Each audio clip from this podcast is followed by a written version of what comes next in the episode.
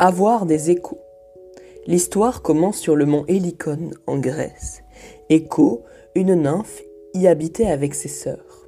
Un jour, Jupiter demanda à Écho d'aller retenir Junon quand celle-ci voudrait aller voir ce que fait son mari pendant qu'il s'absentait. Écho s'exécuta.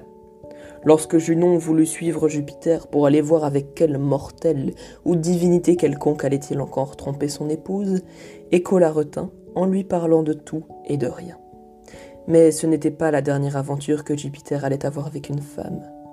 Il demanda donc à Écho encore de le couvrir de la même manière. Junon, au bout d'un certain temps, se douta de ce que manigançait son époux. Furieuse contre lui et contre Écho, elle décida de punir cette dernière.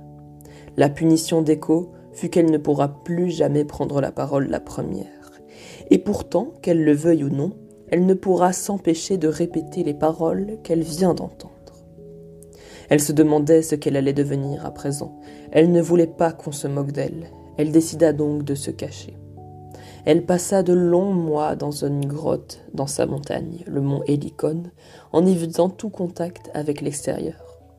Mais un jour, alors qu'elle sortait de sa grotte, elle aperçut un jeune homme qui se promenait dans les bois. Il s'appelait Narcisse et il était merveilleusement beau. Écho fut saisi d'un amour violent pour lui et se mit à le suivre de loin, se cachant derrière les arbres pour ne pas être vu.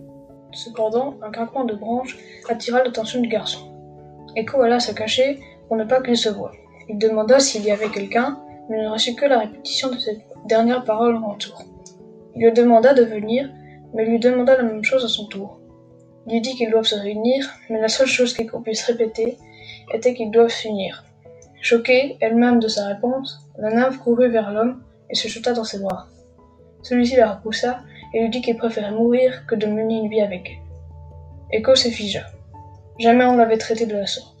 Tristement, elle retourna à sa grotte. Elle se dit qu'elle n'y bougerait plus et finit par mourir, de soif, de faim et de chagrin.